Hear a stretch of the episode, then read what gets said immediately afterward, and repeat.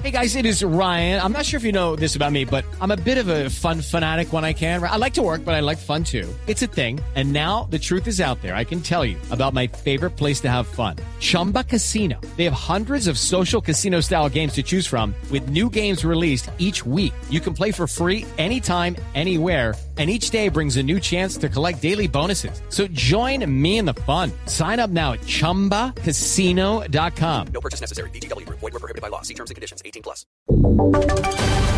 Voces y sonidos de Colombia y el mundo en Blue Radio y BlueRadio.com.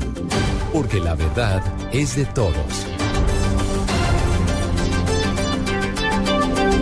3 de la tarde, 4 minutos. Soy Juan Camilo Maldonado y estas son las noticias. Mientras avanzan las negociaciones de paz con la guerrilla de las FARC en La Habana, Cuba, el ministro del Interior, Fernando Carrillo, asegura que están dadas las garantías para la participación política de esta guerrilla y que la participación de las minorías políticas serán claves en un eventual proceso de paz. La agenda de La Habana no ha congelado las políticas públicas de este gobierno. Vamos a seguir adelante demostrando eh, con obras concretas cuál ha sido esa acción. Yo creo que ese tema hay que abrirlo. A mí me parece que, que el espacio de las minorías políticas es fundamental. En un momento en que la paz va a ser como, como el escenario fundamental de la acción política, pensar en sacar a las minorías del juego político, pues no es una opción. Luego vamos a abrir el juego, vamos a convocar a la Mesa de Unidad Nacional. Yo creo que la Mesa de Unidad Nacional requiere además de nuevos contenidos y uno de esos además dentro de lo que supone la importancia de gobierno, oposición y minorías es poder sentar con ellos a mirar cuáles van a ser esas reglas de juego. 3 de la tarde, 5 minutos, declaran alerta preventiva en el archipiélago de San Andrés por incremento del oleaje y fuertes vientos. Detalles con Julián Calderón.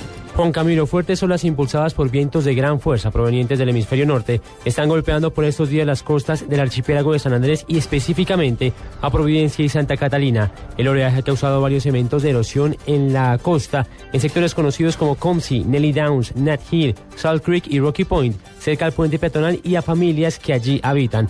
Frente a eso, el Consejo Municipal para la Gestión de Riesgo de Desastres del municipio, justo con el alcalde Robinson Dawkins y autoridades como la Corporación para el Desarrollo Sostenible del Archipiélago Coralina, detectaron la necesidad de hacer intervención con obras de mitigación que reduzca el riesgo en esta área. La primera fase será identificar los puntos claves donde deberán realizarse dichas obras, para luego, con el respaldo de la autoridad local, iniciar labores de intervención a través de la línea de reducción de riesgo y de manejo de desastres.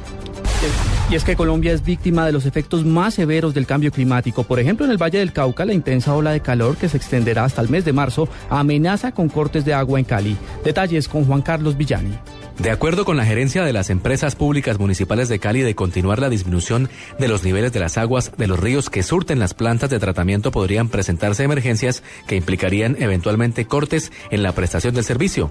La División de Hidroclimatología de la Corporación Autónoma Regional del Valle del Cauca reportó que la reducción de los niveles del río Cauca, de donde se toma el 80% de agua para Cali y otros del norte del Cauca y del Valle, como el río La Vieja, están por debajo del histórico del mes de enero. Situación similar se registra en los siete tributarios que nacen en los farallones y que permitan alimentar las comunas de la parte alta de la capital Valle Caucana. En Cali, Juan Carlos Villani, Blue Radio.